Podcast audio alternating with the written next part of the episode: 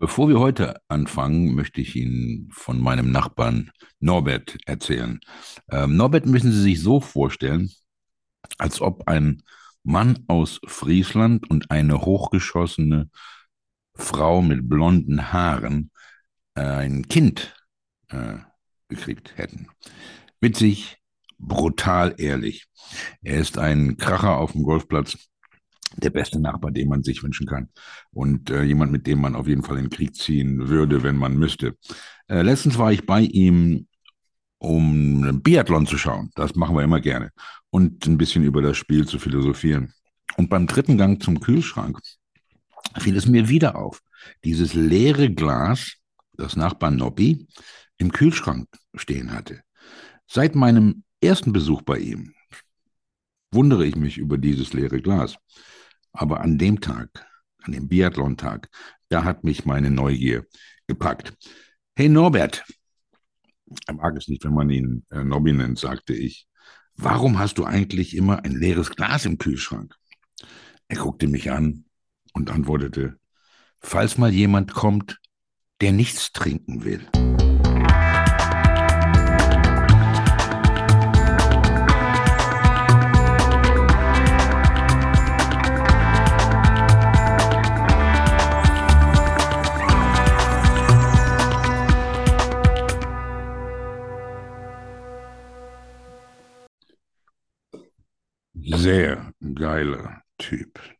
Nobby.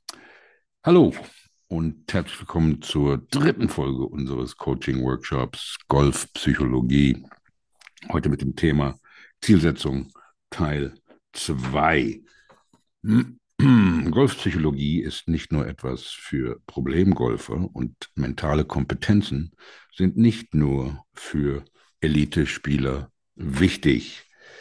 Wie schwierig sollten Ziele sein, um sie zu erreichen.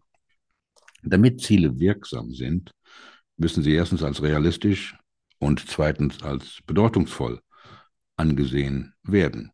Zum Beispiel können Ziele, die von Ihnen nicht akzeptiert werden, schnell zum Aufgeben führen und Ziele, die zu schwierig sind, können Angst oder ein niedriges Selbstbewusstsein zur Folge haben. In dieser Session äh, meine Damen und Herren, betrachten wir die Balance zwischen Zielschwierigkeit und Akzeptanz, welche vorhanden, welche vorhanden sein muss, damit Ziele realistisch und von Bedeutung bleiben und so ihren maximalen Einfluss entfalten können.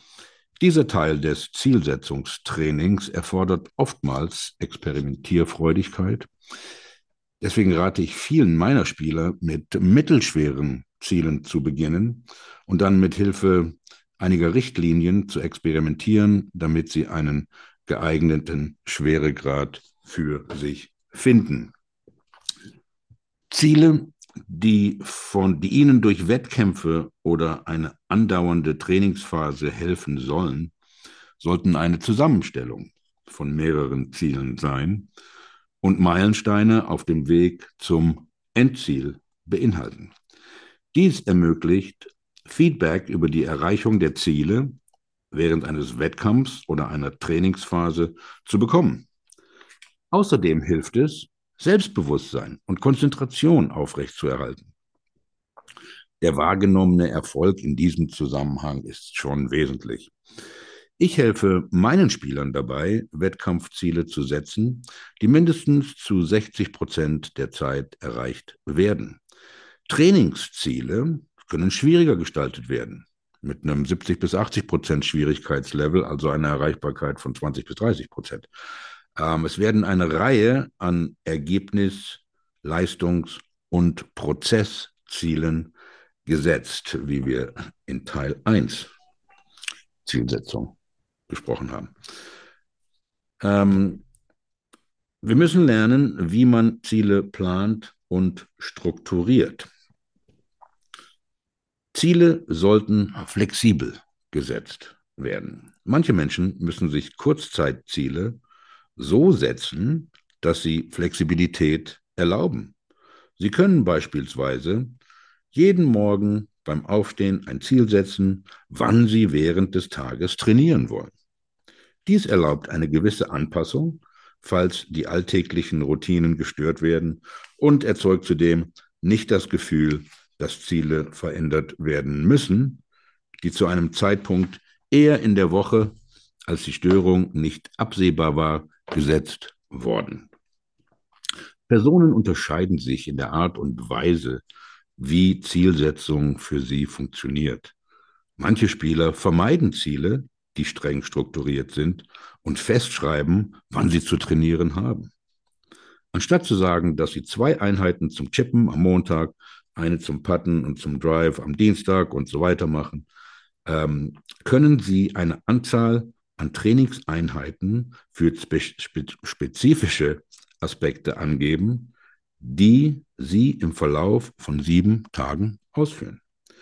Diese flexible Herangehensweise wäre wahrscheinlich nicht die hilfreichste für Anfänger oder Personen, die Struktur und Routine lieben. Diese sehen vielleicht sogar die Flexibilität als Wahrheit an, weil es ihnen die Möglichkeit gibt, zuvor gesetzte Ziele zu verändern. Gleichermaßen kann ein strenger Zeitplan oder strikte Trainingsmuster zu häufigen Scheitern beim Erreichen von Zielen führen, wenn Golfer die Flexibilität genießen und Gewinn aus der Vielseitigkeit der vorherigen Herangehensweise ziehen. Die Struktur der Zielsetzung ist daher etwas sehr Individuelles, was viel Abwägen und Experimentieren erfordert, um die richtige Mischung zu finden. Diskutieren Sie das mit Ihrem Coach oder Ihrem Mentor. Das macht er ja sowieso, wenn er Ahnung hat. Ähm, Zielerreichung muss auch ausgewertet werden. Es ist wichtig ähm, für einen Trainer Feedback, Unterstützung, Ermutigung und eine wiederholte Auswertung zu den gesetzten Zielen zu bieten. Wenn ich Ihnen das nicht bieten kann, ähm, will kein Spieler mit mir trainieren. Feedback, Unterstützung, Ermutigung und wiederholte Auswertung zu den Zielen. Am Ende jeder Woche bitte ich äh, meine Spieler, ähm, die Erreichung der gesetzten Ziele im Verlauf der Woche zu bewerten. Ähm, am Ende des Monats bitte ich meine Spieler, die Erreichung der gesetzten Ziele im Verlauf des Monats zu bewerten. Am Ende des Jahres bitte ich meine Spieler, den Prozess über das ganze Jahr hinweg zu bewerten.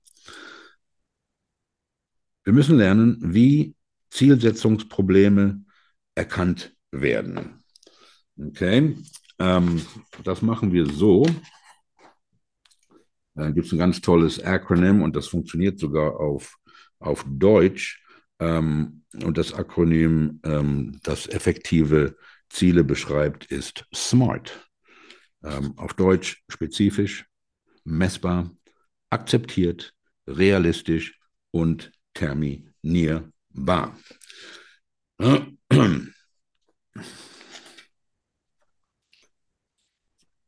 Wir können Ziele für den nächsten Monat ähm, ähm, setzen, zum Beispiel.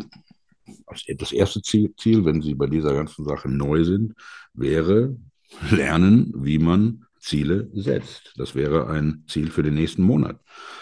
Ähm, daraus folgen die Ziele für die Woche. Also für sechs Tage je 20 Minuten Zeit einplanen, um mentales Training zu üben, jeden Tag negative Gedanken aufschreiben, dann den schlimmsten Gedanken auswählen und ihn mit Zielsetzung in eine positive Aussage äh, verwandeln und Ziele für die nächste Woche erstellen, zum Beispiel. Ähm, wenn Sie ein Langzeitziel haben, mentale Fähigkeiten zu erwerben, ähm, würden Sie sich, könnten Sie sich für den nächsten Monat das Ziel setzen, zu lernen, wie man die Angst vor einem Wettkampf beherrscht. Ja? Ähm, ein Kurzzeitziel, um das zu erreichen, wäre herauszufinden, ob ich jemanden kenne oder finde, mit dem ich mentales Training besprechen kann. Ja? Ähm, oder ähm, ein, ein mittelfristiges Ziel könnte sein, lernen, wie man mentale Wiederholungsdurchläufe einsetzt. Da würde ich Kurzzeit nachschauen, ob Bibliotheken oder irgendwelche Portale im Internet Kurse über Mentaltraining anbieten. Ähm, mehr spezifisch, wenn Ihr Langzeitziel ist, Ergebnisse zu verbessern. Ähm, dann könnte ein mittelfristiges Ziel das Chippen von Brand des Grüns zu verbessern. Ja, das wäre dann das mittelfristige Ziel, um das Langzeitziel, die Ergebnisse zu verbessern, zu erreichen. Das Kurzzeitziel, um das zu erreichen, wäre dann zweimal 30 Minuten zusätzlich Chippen trainieren. Ja, und dabei gleichzeitig die Erfolgsquote von der Fringe zu bestimmen. So, das sind dann mit den Spielern viele Worksheets und Arbeitsblätter und alles Mögliche involviert, ähm, äh, die es eigentlich keinen Sinn macht, die hier zu besprechen. Aber wenn Sie da Interesse dran haben, schreiben Sie mir gern. Ähm, warum setzen wir Ziele? Ähm, Ziele richten die Aufmerksamkeit und das Verhalten, ähm, die für eine Entwicklung nötig sind und wichtig sind. Ziele helfen, Anstrengungen aufzubringen und den Antrieb, den Drive zu erhalten. Realistische Ziele helfen, den optimalen Level an Selbstbewusstsein und Motivation zu erreichen. Ziele können Angst und Stress reduzieren. Ziele entwickeln Selbstkontrolle, Konzentration und Engagement. Und Ziele sind ein wichtiges Werkzeug, Werkzeug um Erfolg aufzuzeigen. Ja. Ähm, Ziele können in drei Hauptkategorien unterteilt werden hatten wir besprochen, Prozess-, Leistungs- und Ergebnisziele. Und diese können alle kurz-, mittel- und langfristig gesetzt werden. Kurzfristige Ziele sollten in den nächsten bis zu den nächsten sechs Wochen erreicht werden können. Kurzzeitziele sind wichtig, da sie Ihnen sofort Fortschritte zeigen. Außerdem helfen sie, die langfristigen Ziele nicht aus den Augen zu verlieren. Mittelfristige Ziele sind die, die in den nächsten sechs Wochen bis sechs Monaten erreicht werden sollen. Und Langzeitziele hingegen sollten im nächsten oder den nächsten zwei Jahren zu erreichen sein. Zusammenfassend sollten Kurzzeitziele zu mittelfristigen Zielen und mittelfristige zu langfristigen Zielen führen. Vergessen Sie bitte nicht, Ziele sollten erreichbar sein, aber dennoch die Kapazität, Ihre Kapazität ausdehnen. Ziele sollten spezifisch und wenn möglich an Zahlen festzumachen sein.